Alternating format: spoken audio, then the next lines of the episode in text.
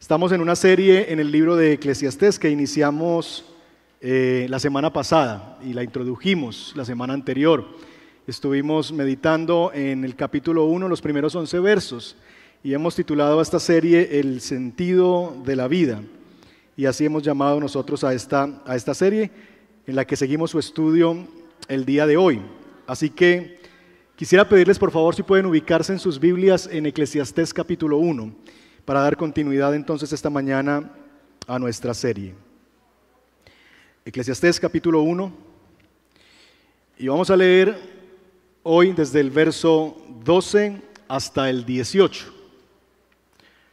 Entonces quisiera pedirle dos favores más. El primero de ellos es que se ponga en pie si lo tiene listo para leer juntos la escritura de pie. Es una manera de mostrar respeto por la palabra del Señor. Y lo otro es que vamos a hacer dos lecturas del texto. Es un texto corto. La primera de ellas lo vamos a hacer antifonalmente, como a la antigua. Entonces yo leo el verso 12, ustedes leen el verso 13 y así nos vamos.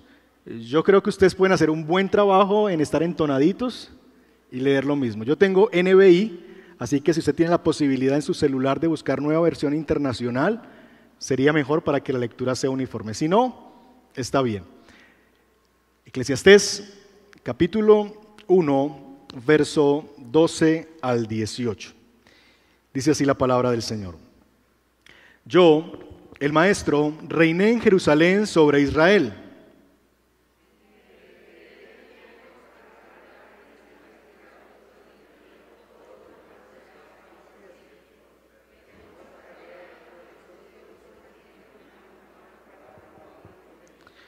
Y he observado todo cuanto se hace en esta vida y todo ello es absurdo, es correr tras el viento.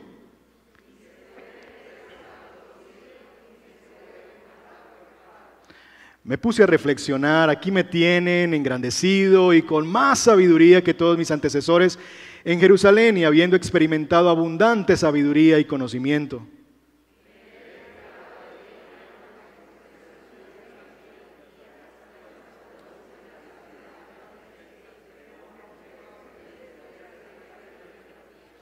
Francamente, mientras más sabiduría, más problemas. Mientras más se sabe, más se sufre. Déjenme leer una vez más el texto completo en beneficio de quienes no tenían una Biblia en sus manos y no lograron escuchar bien.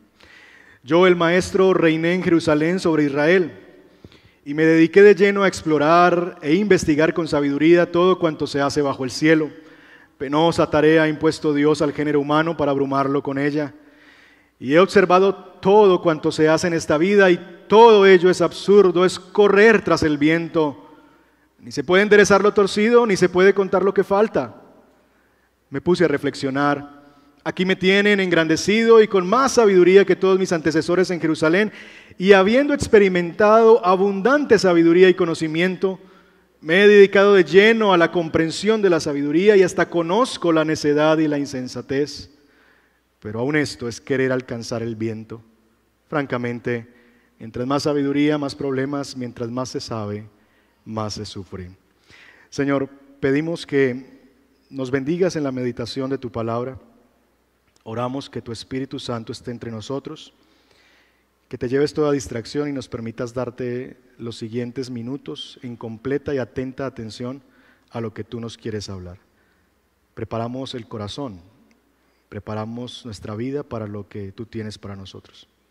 Guíanos por tu Espíritu. Te lo pedimos en el nombre de Jesús. Amén.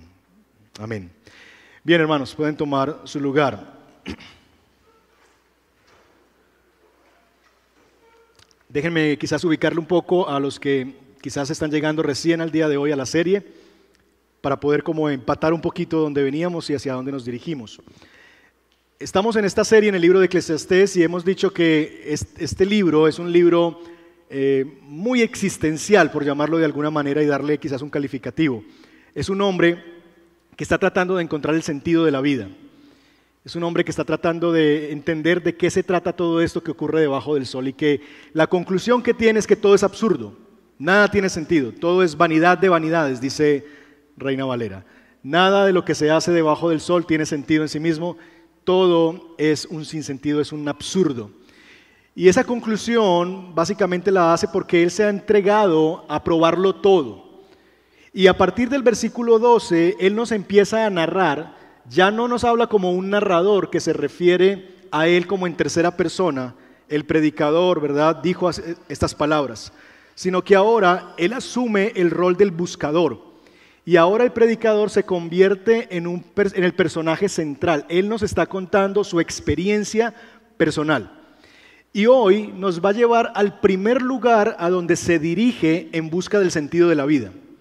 Él es un buscador del sentido de la existencia. Y nos va a narrar en este texto que hemos leído al primer lugar al que acude para eso. De tal manera que eso es lo que vamos a tener. Y el primer lugar que este hombre se va a tratar de encontrar el sentido de la vida es a través del conocimiento, de la sabiduría. Salomón, mis hermanos, experimentó en el siglo X antes de Cristo, cuando probablemente esto fue escrito, lo que nuestra sociedad occidental experimentó a mediados del siglo XX. Esto es el fracaso de la razón como Mesías de la humanidad.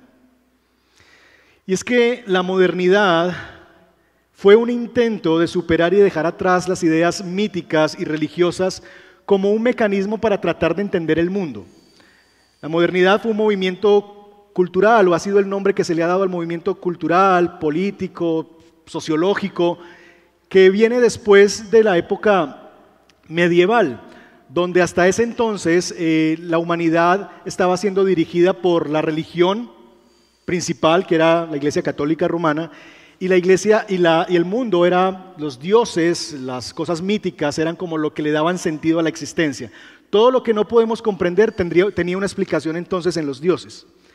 Y lo que la modernidad hace a partir de la ilustración y se consolida a través de las revoluciones francesa, industrial, es decirnos que la razón podría llegar a encontrar el sentido de la vida, que el progreso de la humanidad se planteaba la idea que el progreso y la evolución social basada en el conocimiento, en esa realidad de poner al hombre en el centro del mundo, que el hombre y la razón fuera el eje que le da sentido a todo a su alrededor. Si la humanidad lograba desprenderse de esas ideas de dioses y cosas y lograba poner la razón en el centro, entonces podríamos hallar el sentido de la vida.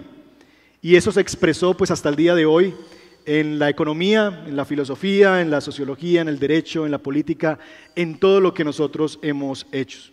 Y ese es el modelo que gobernó nuestra cultura hasta hace muy poco tiempo, quizás hasta años 70, quizás. Y la propuesta era básicamente la siguiente, que la ciencia y la razón harían de este mundo un mundo mejor. Y así arrancó este movimiento de la modernidad. Bueno, podríamos decir de alguna manera que bajo este ideal el predicador inicia su búsqueda del sentido de la vida. Bajo este mismo ideal que se planteó posteriormente en la modernidad de que la ciencia, la razón, el conocimiento harían que este mundo fuera mucho más satisfactorio, tuviera más sentido, es en esos ideales que el predicador se lanza a la búsqueda del sentido de la vida. Así que esta mañana lo que vamos a tratar de ver es tres cosas fundamentalmente en esto. Vamos a tratar de entender la búsqueda del predicador. En segundo lugar, vamos a ver la frustración del predicador. Y finalmente vamos a tratar de ver las conclusiones del predicador. La búsqueda, la frustración y las conclusiones. ¿Estamos? Mire conmigo, por favor, el verso 12. ¿Cuál es la búsqueda del predicador? Yo, el maestro, reiné en Jerusalén sobre Israel y me dediqué de lleno a explorar e investigar con sabiduría todo lo que se hace debajo del cielo. Lo que nos está narrando aquí, mis hermanos, es a un hombre que se sumerge en todo lo que hasta ese momento, siglo X antes de Cristo, podría llegar a ser conocido a través de la investigación, a través de la observación, a través del estudio. Salomón, y por lo que vemos en el testimonio de otros pasajes, ustedes pueden ver que era un hombre muy sabio, que sabía de botánica, sabía de construcciones, sabía de negocios. Era un hombre literalmente que se leyó todo lo que en la época podría haberse leído y que un rey podría tener acceso a ese conocimiento. Lo que está diciendo es que él se entregó su mente a tratar de comprender todas las cosas que se hacen debajo del cielo, a explorar, a investigar. Más adelante nos dice que él llegó a conocer, dedicó, verso 17, me dediqué por completo a comprender la sabiduría, se entregó a los conocimientos que para ese entonces estaban disponibles para él. El pensamiento que guiaba al predicador era el siguiente en su búsqueda. Él se planteaba, si yo me entrego a la ciencia, si yo me entrego al conocimiento, si yo me entrego al estudio de cómo funciona el mundo y las personas debajo del sol, entonces podré entender el significado de la vida. Esa es quizás como lo que él está tratando de pensar y que lo lleva a este lugar. Si yo logro entender la ciencia, lo que conocemos del mundo hasta ese momento, el conocimiento de lo que tengo a, mi alcance, cómo estudio, cómo funciona el mundo, cómo funcionan las personas, entonces podré encontrar el sentido de la vida. Y mis hermanos, nosotros debemos comenzar a decir que es innegable que la tecnología, la ciencia, eh, ha sido de gran bendición para nosotros. Estamos en medio de una época privilegiada, una época de grandes avances tecnológicos y que el desarrollo de la ciencia, particularmente en los últimos 50 años, ha sido extraordinario y vertiginoso. Déjeme solamente citarle algunos ejemplos comparativamente de lo que era antes y lo que es ahora. Se dice, por ejemplo, ahorita que estamos con todo ese tema de las vacunas, en el desarrollo médico y demás y biológico, que la vacuna contra la viruela tomó para su desarrollo desde 1796 a 1950. Esto es algo más de 150 años desde que la enfermedad se descubrió hasta el desarrollo de una vacuna que pudiera ser satisfactoria para esta enfermedad. 150 años. Pero quizás vengámonos un poquito más acá a épocas más recientes. La vacuna contra el papiloma humano. Se habla que la enfermedad se descubrió alrededor del año 1981, pero que la vacuna se llegó a desarrollar de una manera satisfactoria recién en el año 2006. 25 años tardó el desarrollo de esta vacuna. Hoy día nosotros estamos frente a una pandemia y nos quejamos porque como siendo febrero todavía tardan tanto la vacuna. Un año para el SARS-CoV-2. Un año en el que se desarrolló una vacuna que en otros, en otros momentos de la historia hubiera tardado decenas de años. Vivimos en una época privilegiada, donde podemos ser testigos del desarrollo de la ciencia, de la tecnología puesta al beneficio de la humanidad.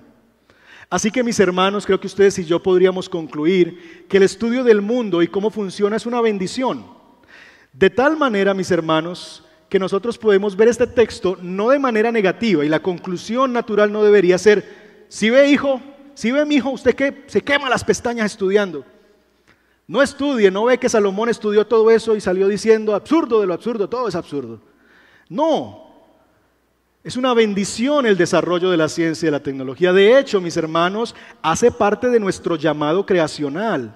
Dios nos puso en la creación y nos dio dos mandatos. Ustedes deben cuidar y deben cultivar. Y esa palabra cultivar lo que busca es que ustedes deben mejorar las condiciones de vida. Deben hacer que las cosas sean fecundas, crezcan, haya para todos, desarrollen la creación que yo les he entregado. Y algunos, mis hermanos, de hecho, convierten esa, ese deseo de exploradores que tenemos todos de niños. Todos los niños queremos hacer experimentos, ¿verdad? Yo tengo dos pequeños y quieren experimentarlo todo, quieren ver por qué es, ocurre tal cosa, la fricción, cómo funcionan los imanes, y se asombran y se maravillan. Entonces un volcán en erupción y una Coca-Cola con un Alka-Seltzer y, y, como que, ay, ¿esto por qué ocurre? Y, y todas esas cosas y el truco de la moneda. Bueno, todos nosotros tenemos como un deseo por explorar el mundo y tratar de entender cómo funciona, pero algunas personas convierten esa curiosidad innata por descubrir, por entender, la convierten en una vocación, en una vocación de estudio. Y entonces se sumergen en las ciencias físicas o en las ciencias biológicas. Y hacen de ese desarrollo, de ese deseo de conocer, lo convierten en su vocación de vida. Así que lo primero que tenemos para decir, mis hermanos, es que no es pecaminoso ocuparnos en investigar cómo funciona el mundo. Es más, tristemente muchos creen que la religión, la fe y la ciencia se oponen. Pero lo que muchos ignoran realmente, mis hermanos, es que la ciencia tiene como fundamento, tuvo como fundamento para su desarrollo, por ejemplo, el método científico, a la fe. Y ahora les voy a explicar por qué. Mucha gente cree que de hecho la religión y la fe es para gente inculta, gente que necesita a Dios para llenar los vacíos de cosas que se pueden explicar a través de la investigación y de la ciencia. Que la gente como nosotros, que creemos que hay un Dios, que adoramos a un Dios, es gente que requiere crear la existencia de algo que podría llegarse a explicar a través de la investigación y la ciencia. Y entonces la fe es para gente, perdón la expresión, estúpida, ignorante, tonta. Pero lo que ignoran precisamente es eso, que en realidad la fe cristiana fue el fundamento sobre lo que se construyó el desarrollo científico del mundo. Y les voy a decir por qué. Porque la forma en que tú ves el mundo va a determinar cómo tú estudias el mundo. Repito eso. La forma en que tú ves el mundo a tu alrededor va a determinar la forma en que te acercas a estudiar el mundo.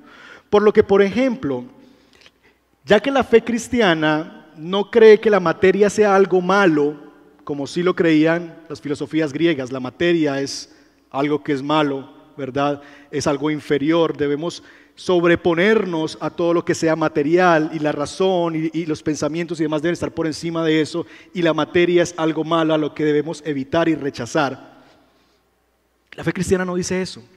Pero tampoco la fe cristiana ve en la materia algo divino. Si tú vieras en la materia algo divino, como lo hacen los panteístas o el hinduismo, pues tampoco te van a dar ganas de explorar la naturaleza, porque lo vas a considerar que es algo sagrado y eso no se toca. Entonces, abrir una vaca en la India para hacer una investigación, no, jamás. Porque ahí está Dios en eso, es divino. Pero la fe cristiana, puesto que la fe cristiana, mis hermanos, no ve la materia como algo malo o como algo divino, sino como un escenario donde Dios revela parte de su persona, esa es la forma, esa es la cosmovisión cristiana del mundo. El mundo es un escenario donde Dios ha desplegado algunos de sus atributos para ser conocidos. Como la fe cristiana ve que el mundo es un escenario donde Dios ha revelado parte de su ser, no solamente es posible, sino que es bueno que el ser humano busque conocer lo creado. Así que la fe cristiana no solamente permite, sino que estimula, pone el fundamento para que los seres humanos podamos llegar a querer conocer el mundo y hacer de este mundo un mundo mejor a través de la administración de lo creado. Ese conocimiento es vasto, es impresionante el conocimiento que hay detrás de ello. Y entre más sabemos, más nos damos cuenta que sabemos muy poco. Y esa es parte de la realidad que vemos como en el desarrollo de esta vacuna. Parte del asombro de los científicos es que entre más conocemos, más nos damos cuenta de lo poco que conocemos, dicen ellos.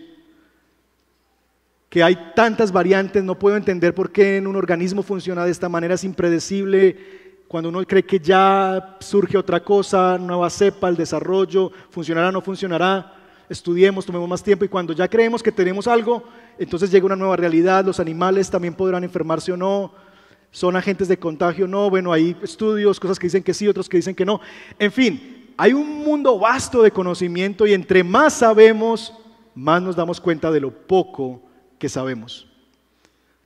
El problema es que el conocimiento es embriagante. El conocimiento da poder.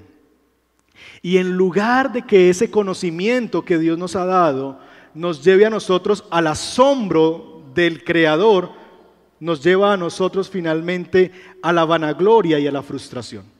El conocimiento que Dios nos da, que nos debería llevar a nosotros a decir, es extraordinario, es increíble este diseño, tiene que haber un diseñador detrás de estas cosas. Cómo funciona el mundo es impresionante. En vez de que esas cosas creadas nos muestren el eterno poder de Dios, nos muestre que hay una naturaleza divina detrás de todo eso, en vez de eso, en vez de llevarnos a Dios, nos lleva a nosotros a la vanagloria y a la frustración. Y es precisamente lo que, lo que llevó el conocimiento al predicador, lo llevó a la frustración. Entonces, en medio de su búsqueda, él se haya frustrado, porque se sumergió en todo lo que podía conocer y estaba al alcance de sus manos. Sin embargo, mire cómo él describe su frustración. Verso 13. Y me dediqué, dice él, de lleno a explorar e investigar con sabiduría todo cuanto se hace bajo el cielo. ¿Y qué descubrió él? Penosa tarea ha impuesto Dios al género humano para abrumarlo con ella. Entonces, él ve que este asunto de poder llegar a conocer el mundo, conocer cómo funciona, él no lo ve como algo maravilloso, sino que eso lo llega a ver como una tarea penosa que le abruma. Y dice, he observado todo cuanto se hace en esta vida y todo ello es absurdo, es correr tras el viento.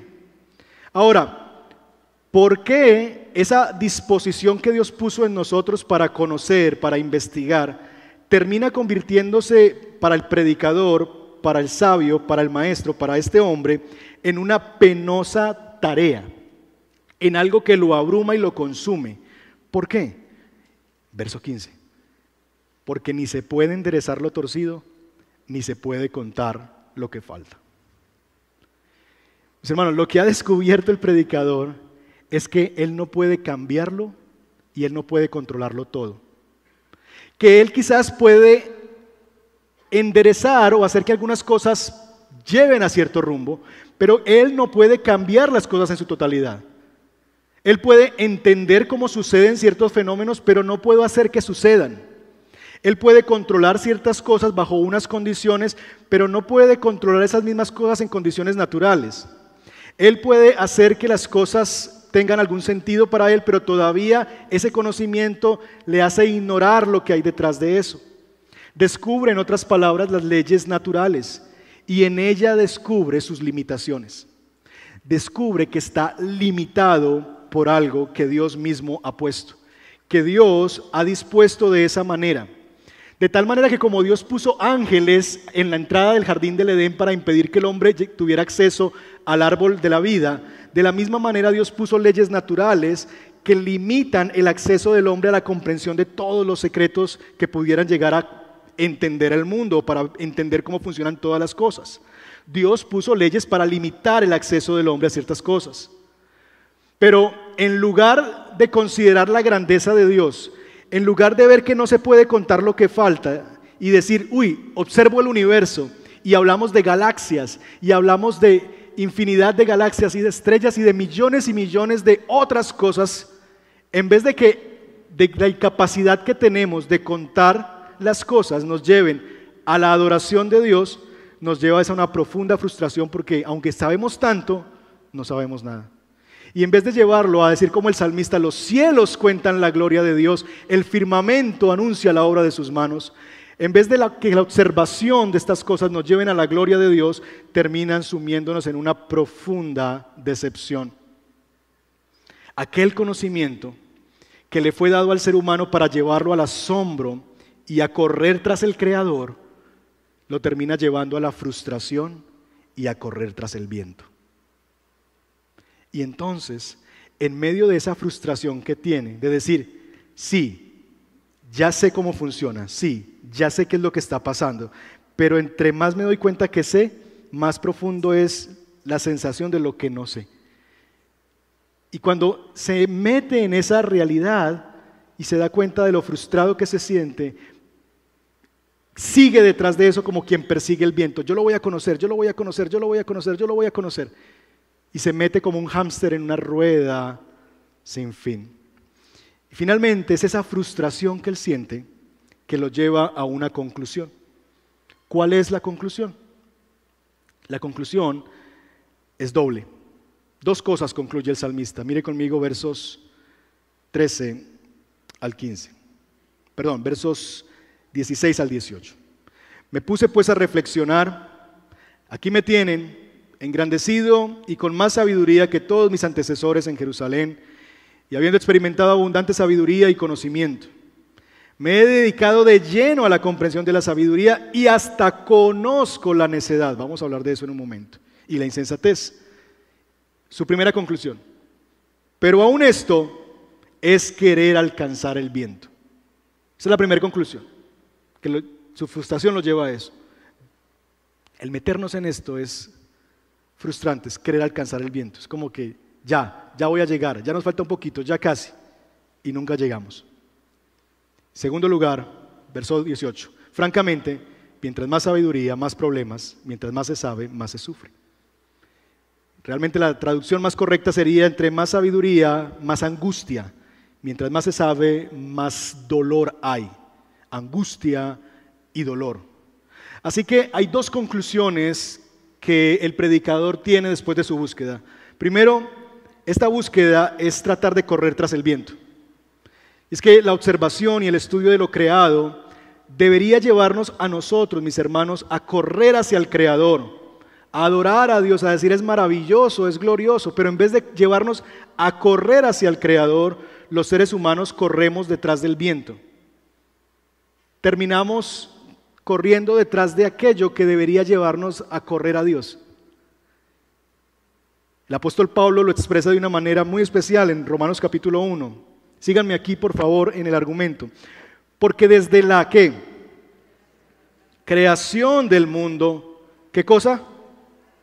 Las cualidades invisibles de Dios, y aquí se nos describen cuáles son, su eterno poder, porque no son todas las cosas que podemos percibir acerca de Dios en la naturaleza, pero por lo menos estas dos cosas, su eterno poder y su naturaleza divina, es decir, que hay un ser divino, se perciben, ¿qué cosa? claramente a través de qué? A través de lo que Él creó.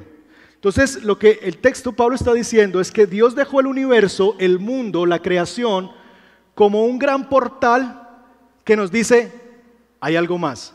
Detrás de este diseño hay diseñador. Detrás de estas cosas tiene que haber algo. Detrás de esto que yo no hallo sentido de cómo funciona, tiene que haber alguien que sí le dé. Detrás de todo esto hay algo que me debe comunicar. Que cuando yo voy al mar y me sumerjo quizás en la realidad las profundidades del mar en buceo y veo los corales y los, y los, los pajaritos, los peces ahí debajo, ¿verdad?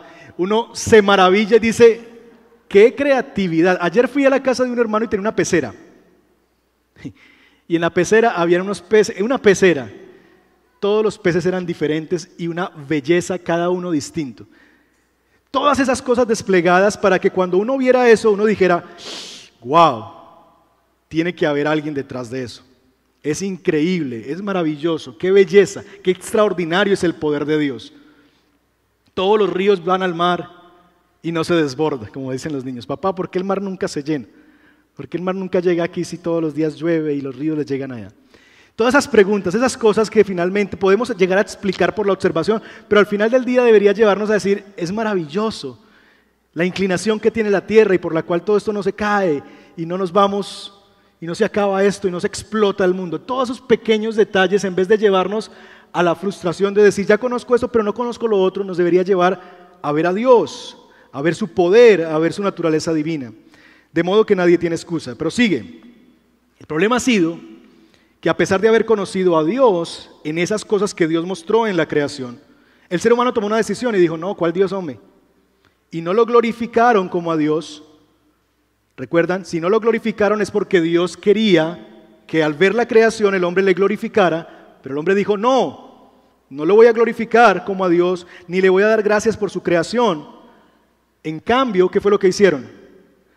Se extraviaron en qué cosa? en sus inútiles razonamientos. Esto es lo que el predicador dice, correr tras el viento. Correr tras el viento es que cuando vemos la creación, el mundo, vemos la perfección, la belleza, la hermosura, la grandeza, lo glorioso que es, el mundo y como Dios lo ha creado y nos sumergimos desde la investigación a través de un microscopio hasta un telescopio y podemos ver las gloriosas riquezas de Dios desplegadas en la creación. Cuando vemos eso y en vez de que eso nos lleve a correr al Creador dándole gracias, terminamos nosotros pensando cosas como que la nada creó el todo, nos hemos caído en inútiles razonamientos. Y entonces cuando la razón es nublada, el corazón se vuelve insensato. Y es aquí donde Salomón cayó. ¿Recuerdan? Probé la necedad, dice él. Probé la insensatez. Porque después de que la sabiduría no me lleva al Creador, me lleva a la insensatez y a la necedad, a la negación de Dios, etcétera, etcétera, etcétera. Y dice el texto, aunque afirmaban ser sabios, se volvieron necios. ¿Por qué? Porque hicieron un intercambio cambiaron la gloria del Dios inmortal, cambiaron el correr hacia Dios y darle gloria por terminar viviendo para imágenes, lo creado, que eran réplicas del hombre mortal, de las aves, de los cuadrúpedos, de los reptiles. Terminaron dando gloria no al creador, sino a lo creado.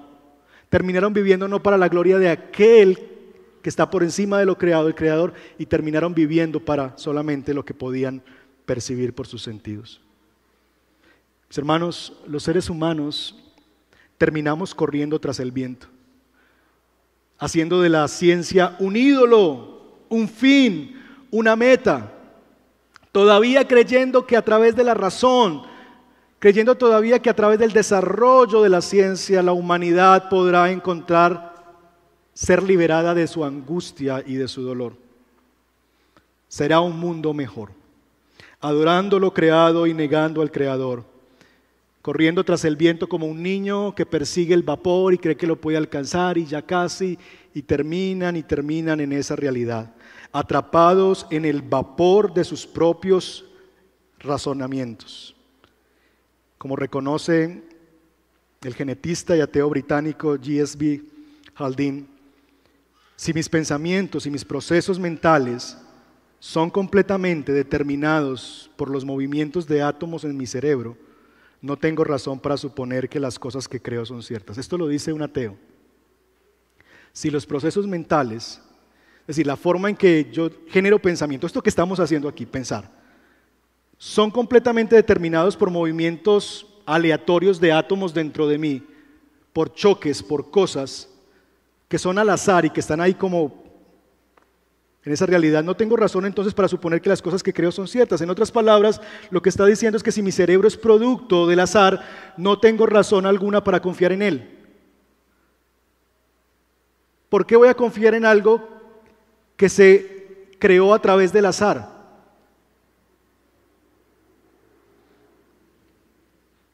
Este es el hombre corriendo detrás del viento. Y vivir esa clase de vida no nos puede llevar a otra cosa distinta que a la angustia y al dolor. ¿Por qué? Porque lo complejo de todo esto es que entre más el hombre sabe, más consciente es de lo que no sabe. Y entonces la angustia crece. Porque es que estoy muy cerquita, estamos, estamos a unos días, estamos a unos meses de llegar a Marte. Estamos a, y crece la angustia porque es que ya casi, ya estamos cerca. Y me hace falta un poquito y nos sumergimos cada vez más en el conocimiento, tratando de satisfacernos y tratar de encontrar respuesta a esa angustia que sentimos por estar tan cerca y no poder tenerlo. Como que ya alcanzamos el viento y no podemos hacerlo. Es como el hombre que en medio de un naufragio está en el mar solo con el sol pegándole de frente todo el tiempo. Y tiene sed, está sediento, quiere beber. Pero a la vez de que tiene tanta angustia por la sed que tiene, lo que más le angustia es estar rodeado de tanta agua. Y la angustia lo lleva a beber de ese agua para descubrir que entre más bebe, más sed tiene. Y entre más sed tiene, más angustia tiene. Y solamente puede ver el mar y decir, que es, es absurdo que rodeado de tanta agua no pueda calmar mi sed. Bueno, mis hermanos, cuando hacemos del mar del conocimiento, del mar de la ciencia, de los logros académicos, de la inteligencia, el lugar donde vamos a encontrar satisfacción, descubriremos con dolor que ese agua no va a disminuir la angustia, la va a incrementar. Cuando tú haces del mar de los logros académicos, del conocimiento, el lugar donde vas a encontrar la satisfacción de tu alma, te vas a hallar cada vez más con angustia y con sed. De hecho, la modernidad pensaba que un mundo donde se eliminara la idea de Dios, donde la razón fuera el eje fundamental del mundo, produciría una humanidad feliz, sin angustia, una humanidad emancipada de las ideas religiosas, porque la religión es el opio del pueblo, porque la religión es lo que tiene los pueblos sumidos en la desgracia. Pero si quitamos a Dios y las ideas míticas de la religión y establecemos al hombre en el centro y hacemos al hombre la medida de todas las cosas y hacemos al desarrollo y al progreso a través de la ciencia y del conocimiento, a lo que perseguimos y nos desbordamos todos los seres humanos y nos abocamos a esa realidad, llegaremos a tener un mundo por fin libre de la angustia. Sin embargo, esa idea ha fracasado. Y no hemos sido los primeros que nos dimos cuenta de eso. Salomón se dio cuenta de que esa idea fracasó. Pero quizás en nuestro contexto occidental fueron en los años 70 donde esa idea comenzó a fracasar. Porque lo que produjo el conocimiento, la ciencia, el desarrollo fue dos guerras mundiales. Porque pensábamos que se ha matado más gente por religión que por otra cosa. Y nos abocamos a las dos guerras mundiales. Y dijimos, a ver, a ver, a ver, a ver, ¿no se suponía que la religión era lo que nos tenía sumidos en esto? Y arrancó un movimiento que es el movimiento que nos gobierna hasta hoy, que es lo que llamamos posmodernidad que básicamente es un pesimismo, es una decepción de lo que la modernidad no pudo lograr a través de sus ideales. Y la posmodernidad nos ha sumido nosotros en ese, en ese pesimismo, en esa realidad, y ese es el mar que navegamos ahora, donde hay una decepción por la capacidad de la ciencia y la razón para hacer de este un mundo mejor. Ya no le creen. Tuvo cientos de años para hacerlo y seguimos los seres humanos padeciendo de los mismos problemas. Entonces la pregunta del millón es, ¿qué hacemos? ¿Renunciamos a la idea de conocer y de explorar el mundo y nos sumergimos en nuestras cavernas? Nos vamos con los monjes y nos apartamos del mundo y solamente hacemos como los Amish o los movimientos menonitas y nos guardamos del mundo para librarnos de la contaminación y nada de tecnología, nada de desarrollo, los jóvenes no estudian sino la Biblia, nos guardamos del mundo, renunciamos a la idea de conocer y de explorar el mundo. ¿Acaso no hay lugar para el pensamiento y desarrollo científico entre los cristianos? ¿O nos sumergimos en la filosofía existencialista de Kierkegaard, que proponía que el hombre no debería buscar conocer, sino simplemente vivir? ¿Qué hacemos? Porque si el camino del conocimiento termina siendo también un camino errado para la búsqueda de la satisfacción, entonces, ¿qué hacemos? ¿Estos son los únicos caminos? Claro que no. Porque como hemos visto, mis hermanos, la creación es revelación de Dios. Ten eso presente, sobre todo tú, chico, joven, muchacho, muchacha, hermano, que por la gracia de Dios has hecho de las ciencias físicas, biológicas una vocación y Dios te ha llamado a eso. Eso, la creación es la revelación de Dios. De tal manera que no solamente es bueno, sino es necesario que el hombre procure conocerla y cultivarla, hacerla mejor. Dios, mis hermanos, nos impulsa al estudio y la contemplación de lo creado con el propósito de producir asombro y adoración. Ese es el propósito por el cual Dios nos dejó este mundo para que al sumergirnos en Él se produzca dentro de nosotros asombro y adoración. Pero creo que hay más. Porque creo que también Dios le ha puesto límites a lo que podemos llegar a conocer y en medio de tanto desarrollo de la ciencia vivimos en la frustración de que este minúsculo virus nos puso el mundo patas arriba y puso a todo el mundo a trabajar en torno a eso y todavía sabemos muy poco y con el temor de que vendrá otro y tendremos que prepararnos para la misma realidad y nos lleva a la frustración de pensar que simplemente es cuestión de tiempo que volvamos a vivir cosas semejantes. Creo que esa frustración que Dios ha puesto en que no podemos conocer esos límites, esas puertas cerradas donde Dios no le ha permitido el acceso a la humanidad de conocer todas las cosas, que produce angustia, que produce dolor en el corazón de los seres humanos, que me lleva a pensar que nunca es suficiente, que nada de esto me satisface. Creo que eso también tiene un propósito de parte de Dios. Y quizás, si pensemos esto por un momento, quizás el propósito de Dios en eso es que nosotros podamos llegar a concluir que aún conociendo yo todas las cosas, estando en la cima del conocimiento, teniendo la comprensión de muchas cosas de cómo funciona el mundo y las personas y demás. Todavía eso no me libera de la angustia de saber quién soy para qué estoy en esta tierra. Todavía vivo con el dolor y la angustia de vivir en este mundo. Para que quizás podamos plantearnos la posibilidad de que eso que me puede librar, ese conocimiento que me puede liberar de la angustia, no está al alcance de mis manos. Eso que puede quitar mi dolor no es algo que yo pueda conocer, sino es algo que se me tiene que revelar. Y síganme aquí con mucha atención, porque esa es la ironía del Evangelio. La ironía del Evangelio es que la verdad, mis hermanos, que hace libre al hombre de su angustia y de su dolor, no está en sus manos obtenerla, no es conocimiento que pueda adquirir por vía de la investigación, sino que es un misterio que le debe ser revelado. Y esa es la ironía del Evangelio, que Dios le ha dado la capacidad al hombre de conocer muchas cosas, de explorar el mundo, de tratar de entender cómo ocurren las cosas, de ver la creación y decir, uy, la ciencia ha avanzado, de los desarrollos médicos, científicos, todas las áreas del conocimiento. Y la ironía está en que todo lo que Dios te ha permitido alcanzar, ninguna clase de conocimiento te puede liberar de la angustia y del dolor. Y que el conocimiento que te puede liberar de esa angustia y ese dolor no está en tus manos adquirirlo, sino que está en las manos de Dios revelarlo. Y esa es la ironía.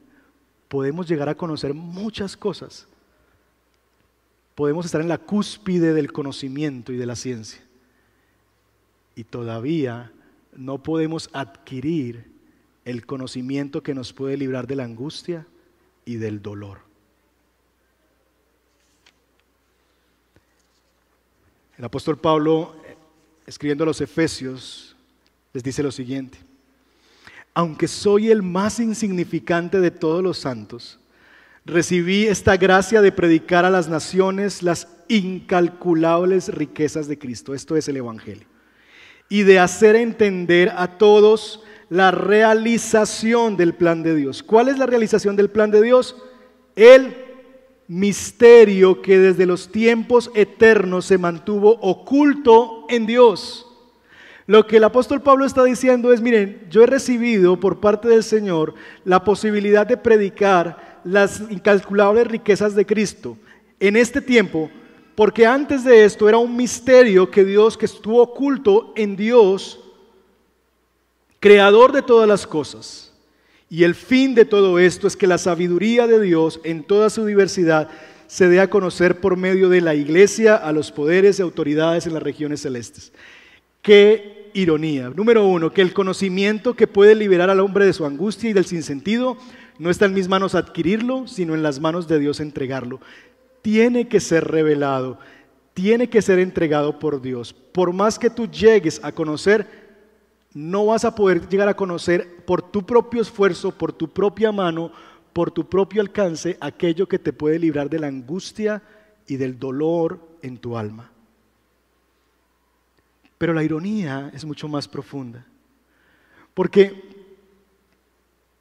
el misterio, ese conocimiento que Dios ha dejado que puede librar al hombre de su angustia, de su dolor, y que tiene que ser revelado, Dios se lo ha entregado no a la sociedad de científicos, no al Departamento de Ciencias de la Universidad de Harvard, no a ninguna universidad prestigiosa del mundo el misterio, el conocimiento más extraordinario, que es el que puede por fin liberar al hombre de su angustia y de su dolor, se le ha entregado, ¿saben a quién? A la humilde iglesia. A la humilde iglesia de chancletas, a la humilde iglesia de a pie, a la humilde iglesia de personas como usted y como yo, que para este mundo somos ignorantes, a la humilde iglesia que para este mundo somos poca cosa, no tenemos influencia, no tenemos poder, no tenemos dinero, y Dios le ha entregado el conocimiento más extraordinario. La cosa que puede liberar al hombre de toda la angustia y el dolor existencial que percibe en sí mismo, se lo entregó a la iglesia, a ustedes y a mí. Y esa es la gloria del Evangelio, que Dios nos entregó a nosotros la oportunidad de exhibir las riquezas de Cristo, de poner a disposición de todos el conocimiento que puede librar al hombre de su angustia y de su dolor. Y esta mañana lo estamos haciendo. Esta mañana lo estamos haciendo al decirte que hay buenas noticias para ti, al decirte que esas buenas noticias están dispuestas para ti. Más adelante el apóstol Pablo, en Romanos capítulo 16, versos 25 y 27 nos lo dice. El Dios eterno ocultó su misterio durante largos siglos, pero ahora lo ha revelado por medio de los escritos proféticos. Lo ha revelado, según su propio mandato, ¿para qué? Para que todas las naciones obedezcan a la fe. Mis hermanos, ese misterio que estuvo oculto, entre comillas, oculto ¿por qué? Oculto porque teniendo ojos no éramos capaces de ver y teniendo oídos no éramos capaces de escuchar. No porque Dios no quiso que se que se escondiera. Tenemos que entender la palabra misterio en la Biblia. Misterio no tiene que ver con algo que Dios no puso a disposición de nadie, como que Dios se lo guardó y nadie me toque eso. No, misterio tiene que ver con algo que aunque pudiéndolo ver, no vemos, que aunque pudiéndolo escuchar, no lo escuchamos. Y esa es la historia del pueblo de Israel. Todo el tiempo los profetas, todo el tiempo la revelación estuvo delante de nuestros ojos, porque los profetas escribieron acerca de Cristo Jesús desde cientos de años antes. Siempre estuvo la revelación allí. Pero el pueblo de Dios es un pueblo que teniendo ojos no puede ver y teniendo oídos no puede oír porque han envanecido su corazón y porque se han endurecido a la revelación de Dios.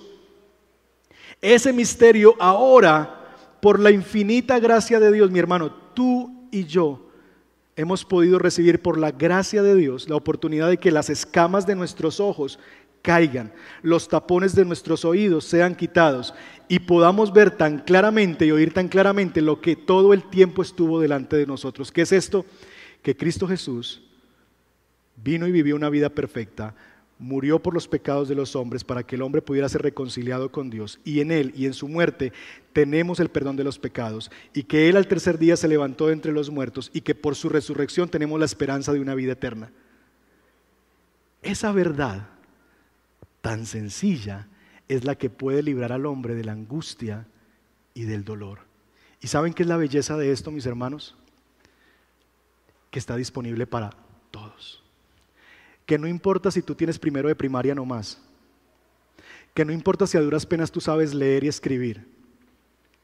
Que no importa si tú estás en la cúspide y tienes un postdoctorado en lo que sea para ti que tienes primero de primaria y para ti que tienes un postdoctorado, la misma verdad está disponible.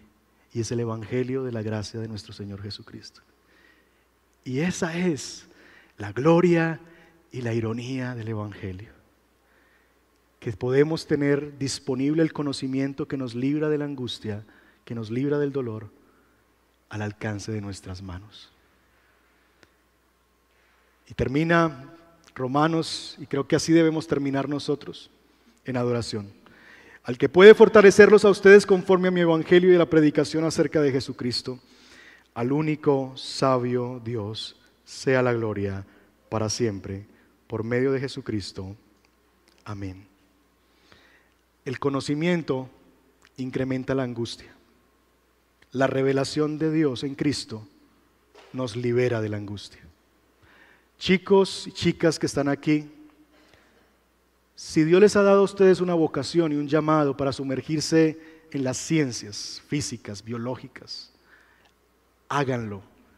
Háganlo para la gloria de Dios. Y cuando ustedes se encuentren ante algo que ustedes digan, este es extraordinario, recuerden que eso les fue dado a ustedes para la adoración y para la gloria de Dios. Y para que al conocer eso hagan de este mundo un mundo mejor. No lo hagan por plata, por favor. No pierdan la vocación de hacer de este mundo un mundo mejor. Háganlo para eso, para que el reino de Dios siga siendo establecido a través de este conocimiento que no se puede adquirir por nuestra propia fuerza, sino por, tiene que ser revelado el Evangelio, pero también que Dios vaya restaurando todas las cosas, así como está restaurando el mundo y las personas a través de la predicación del Evangelio. Que Dios nos permita hacer de este mundo un mundo mejor.